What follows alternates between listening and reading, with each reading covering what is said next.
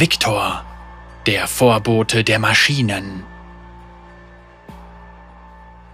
Als Vorbote einer neuen technologischen Ära hat Victor sein Leben dem Fortschritt der Menschheit gewidmet. Er ist ein Idealist, der die Menschheit auf eine neue geistige Ebene heben möchte und glaubt, dass sich das wahre Potenzial der Menschheit nur erfüllen wird, wenn sie sich einer glorreichen Evolution der Technologie hingibt. Sein eigener Körper ist bereits durch Metall- und wissenschaftliche Bemühungen augmentiert und Victor ist geradezu besessen davon, diese leuchtende Zukunft einzuleiten. Victor wurde in Zaun am Rande des Entressols geboren und entdeckte bald seine Leidenschaft für Erfindungen und Konstruktionen, die auch von seinen Eltern gefördert wurde. Er wandte jede wache Minute auf, um seine Studien voranzutreiben und hasste es, wenn er durch Belanglosigkeiten wie Schlaf oder Essen unterbrochen wurde. Schlimmer noch war es, wenn er schnell umziehen musste, weil der Arbeitsbereich durch ein Giftmüllleck, einen explosiven Unfall oder miasmatische Rauchschwaden zu gefährlich wurde. Seine Arbeit auch nur für kurze Zeit zu vernachlässigen, war Viktor zuwider. In einem Versuch, mehr Ordnung und Sicherheit in seine Welt zu bringen, stellte er Nachforschungen zu den vielen Unfällen in Zaun an und erkannte bald, dass meist nicht die Maschine, sondern der Mensch das Problem war. Er bot lokalen Firmen seine Dienste an und entwickelte Erfindungen, die die Arbeitsumgebungen sicherer machten. Die meisten schickten ihn fort, doch eine, die Fredderson Chemschmiede, gab dem eifrigen jungen Mann eine Chance. Victors Erfindungen im Bereich der Automatisierung reduzierten die Zahl der Unfälle in der Schmiede binnen eines Monats auf Null.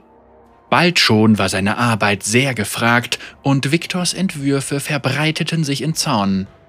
Mit jeder seiner Innovationen, die menschliche Fehler aus einem Prozess entfernten, verbesserte sich die Produktion. Im Alter von 19 wurde ihm ein Stipendium für die berühmte Tekmaturgische Akademie von Zaun angeboten. Doch Victors Arbeiten hatten auch die Aufmerksamkeit von Professor Stanwick erregt, der den Erfinder überzeugte, Zaun hinter sich zu lassen und stattdessen an der Akademie von Pildover zu studieren. Dort würde er in den besten Laboratorien von Runeterra arbeiten und Zugriff auf alle Mittel der Stadt des Fortschritts haben.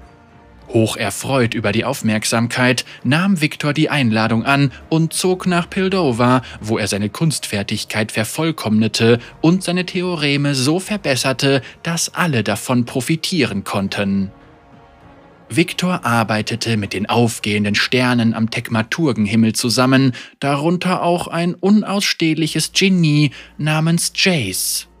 Vom Intellekt her nahmen sich die beiden nichts, doch wo Victor methodisch, logisch und gründlich war, war Jace ein arroganter Paradiesvogel. Die beiden arbeiteten oft zusammen, aber Freunde wurden sie nie. Sie hatten oft unterschiedliche Meinungen zu den Vorzügen von Intuition und Logik im Erfindungsprozess und gerieten sich gegenseitig in die Wolle, doch sie erkannten beide auch die fehlerbehaftete Brillanz des anderen. Während Viktors Studien verwüstete ein gewaltiger Chemunfall ganze Bezirke von Zaun. Viktor kehrte nach Hause zurück, um bei den Rettungsarbeiten zu helfen. Er optimierte die bestehende Automatentechnologie mit einer Reihe kognitiver Schleifen und konstruierte so seinen eigenen Golem, der bei den Säuberungsarbeiten helfen sollte. Den Golem nannte er Blitzcrank. Zusammen mit ihm rettete er Dutzende Menschenleben und Blitzcrank schien eine Intelligenz weit jenseits dessen zu entwickeln, was Victor erwartet hatte. Auch als das Leck eingedämmt war, blieb Victor im Zaun, um den Bewohnern beizustehen, die an den Folgen der Toxine litten. Mit der Hilfe des Golems wollte er seine tekmaturgische Brillanz nutzen, um jene zu retten, deren Leben durch den Unfall erschwert worden war. Doch letztendlich war ihr Unterfangen vergeblich. Etliche starben und Erfinder und Erfindung gingen getrennte Wege. Obwohl Viktor über den Verlust von Menschenleben traurig war, lernte er von der Arbeit doch sehr viel über die Verschmelzung menschlicher Anatomie mit Technik und darüber, wie Fleisch und Blut technologisch verbessert werden konnten. Als Victor Wochen später nach Pildover zurückkehrte, hörte er von einem Symposium, das Professor Stanwick über Blitzcrank gehalten und in dem er Victors Forschung als seine eigene ausgegeben hatte. Victor reichte eine formelle Beschwerde bei den Meistern der Akademie ein, doch sie fiel auf taube Ohren. Niemand wollte ihm glauben, dass Blitzcrank seine Erfindung war. Er wandte sich an Jace und bat um Hilfe, doch sein Kommilitone bestätigte seine Angaben nicht. Das entzweite die beiden noch weiter und der Streit wurde zugunsten Professor Stanwicks entschieden. Verbittert und enttäuscht kehrte Victor zu seinen Studien zurück. Letztendlich war sein Ziel, die Lebensqualität der Menschen zu erhöhen und die Menschheit weiterzuentwickeln, wichtiger als ein Plagiat und ein gekränktes Ego. Seine Brillanz hatte unter dem Rückschlag nicht gelitten und er fand immer neue Wege, Schwäche und menschliches Versagen aus seinen Projekten zu eliminieren. Diese Facette entwickelte sich zum bestimmenden Faktor seiner Arbeit.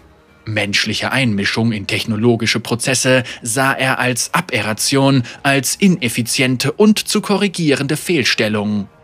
Etliche seiner Mitstudenten und Professoren waren deutlich anderer Meinung und hielten genau das, was Viktor zu eliminieren versuchte, für den Funken der menschlichen Genialität. Diese konkurrierenden Anschauungen eskalierten während einer widerwilligen Zusammenarbeit mit Jace, im Zuge derer die Taucheranzüge verbessert werden sollten, mit denen der Hafen von Pildover frei von Bauschutt und chemischen Müll gehalten wurde. Die verbesserten Anzüge, die Victor und Jace gemeinsam entwickelten, gestatteten es den Trägern tiefer zu tauchen, länger unter Wasser zu bleiben und schwere Lasten zu tragen. Doch viele der Träger behaupteten, in den Tiefen Irrlichter zu sehen oder litten an anderen chem-induzierten Halluzinationen. Einige der Taucher verfielen in Panik, die ihnen oder ihren Kollegen das Leben kostete. Victor wusste, dass das Problem nicht die Technologie war, sondern die Träger, die dem Stress der pechschwarzen Tiefen nicht gewachsen waren. Er entwickelte einen Chemkontrollhelm, der es einem Techniker an der Oberfläche ermöglichte, die Panik des Tauchers zu umgehen und effektiv die Kontrolle über ihn zu übernehmen. Aus der hitzigen Diskussion zwischen Victor und Jace wurde bald ein handfester Streit über freien Willen und mentale Versklavung und die beiden schworen, nie wieder zusammenzuarbeiten. Jace meldete den Vorfall bei den Meistern der Akademie und Victor wurde bestraft für seine Missachtung der grundlegenden Würde des Menschen, ungeachtet dessen, dass seine Pläne viele Leben gerettet hätten. Da er der Akademie verwiesen wurde, kehrte er zurück in sein altes Laboratorium in Zaun, voller Abscheu ob der kleingeistigen Ansichten der Bewohner von Pildover. Alleine in den Tiefen versank Victor in eine schwere Depression und setzte sich wochenlang mit sich selbst auseinander, was er als sehr traumatisch empfand. Wieder und wieder kehrten seine Gedanken zu dem ethischen Dilemma zurück, und ihm wurde klar, dass ihm erneut menschliche Emotionalität und Schwäche im Weg gestanden hatten. Er hatte helfen und die naturgegebene Schwäche des Menschen umgehen wollen, um Fehler zu vermeiden und Leben zu retten. Ihm kam die Erleuchtung, als er feststellte, dass auch er sich von seinen Emotionen hatte blenden lassen und dass sein naiver Glaube, gute Absichten würden über alte Vorurteile triumphieren, ihn getäuscht hatte. Viktor wusste, dass er von niemandem etwas verlangen konnte, wenn er nicht selbst mit leuchtendem Beispiel voranging. Also entledigte er sich selbst mittels chirurgischer Prozeduren der Teile seines Körpers und seiner Psyche, die zu stark von Emotionen gehemmt waren. Nach der Operation blieb kaum noch etwas von dem jungen Mann übrig, der einst nach Pildover gereist war. Er hatte nicht nur einen Großteil seines Körpers durch mechanische Augmentierungen ersetzt, sondern auch seine Persönlichkeit hatte sich verändert. Seine idealistische Hoffnung, die Gesellschaft verbessern zu können, war zu einer Obsession geworden, das voranzutreiben, was er die glorreiche Evolution nannte. Victor sah sich selbst als Pionier von Valorants Zukunft, ein idealistischer Traum, nach dem der Mensch sein Fleisch zugunsten von Hextech-Augmentierungen bereitwillig aufgibt. Dies würde der Menschheit ermöglichen, sich von Fehlern und Leid zu befreien, doch Victor war klar, dass seine Vision weder leicht noch schnell Wirklichkeit werden würde. Er machte sich dennoch mit umso größerem Eifer an die Arbeit. Mit technischen Augmentierungen half er den Bewohnern von Zaun, die in Unfällen Gliedmaßen verloren hatten, er perfektionierte Atemgeräte und arbeitete ohne Pause daran, die menschliche Ineffizienz einzudämmen, indem er den Körper von der Emotion trennte. Seine Arbeit rettete Hunderte von Leben, doch leichtfertig suchte man Viktors Hilfe nicht, denn seine Lösungen brachten oftmals unerwartete Konsequenzen mit sich. Doch für die Verzweifelten war Viktor derjenige, den man aufsuchte. Einige Bewohner von Zaun, die Bruchstücke seiner Philosophie hörten und die Erfolge seiner Arbeit mit eigenen Augen sahen, glaubten, in ihm einen Messias der Maschinen zu erkennen. Viktor selbst waren sie vollkommen egal, denn ihren quasi religiösen Kult sah er als Abnormität. Ein weiterer Grund, sich der albernen emotionalen Verbindungen und eines Glaubens, der nicht empirisch beweisbar war, zu entledigen. Nachdem ein toxischer Unfall in der Grube hunderte Männer und Frauen in psychotische Raserei versetzt hatte, war Viktor gezwungen, sie mittels eines starken Narkotikums außer Gefecht zu setzen und in sein Labor zu bringen, um den Schaden rückgängig zu machen.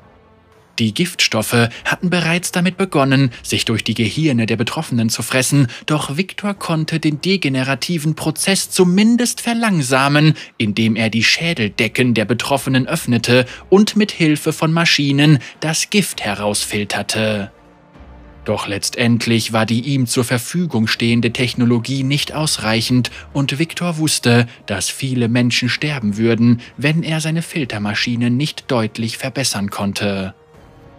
Noch während er um ihre Leben kämpfte, spürten seine Sensoren rapide ansteigende Hextech-Energiewerte in Pildova. Mehr als genug Energie für seine Zwecke. Er fand den Grund für den immensen Anstieg von Hextech-Energie. Jaces Labor. Victor verlangte von Jace, ihm die Energiequelle, einen pulsierenden Kristall aus der schurimanischen Wüste zu überlassen. Doch sein früherer Kollege weigerte sich, so dass Victor gezwungen war, ihm den Kristall gewaltsam zu entreißen. So schnell er konnte, kehrte er nach Zaun zurück und verband den seltsamen Kristall mit seiner Maschinerie. Gleichzeitig stellte er Dampfgolemkörper bereit für den Fall, dass die fleischlichen Hüllen der Vergifteten den Strapazen der Prozedur nicht gewachsen waren. Durch den neuen Kristall verstärkt, nahmen die Maschinen die Arbeit auf und vermochten es tatsächlich, den Schaden durch die Toxine umzukehren. Sein Werk würde diese Menschen retten, zumindest auf eine gewisse Weise, und hätte Viktor noch mehr als nur ein Bruchstück seiner Menschlichkeit in sich gehabt, so hätte er gewiss gejubelt.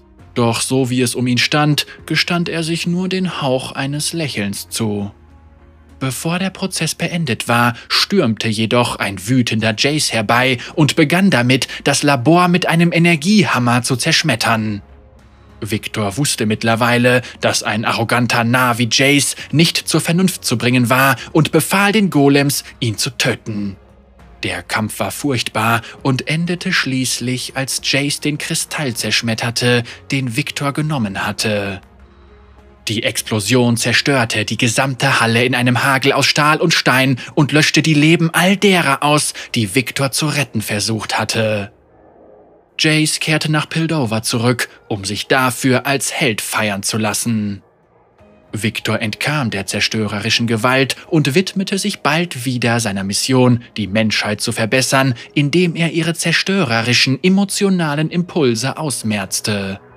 Aus Victors Sicht hatte Jaces ungestümer Angriff Victors Thesen nur noch weiter untermauert und sein Bedürfnis gestärkt, die Menschheit von den Fehlern des Fleisches zu befreien.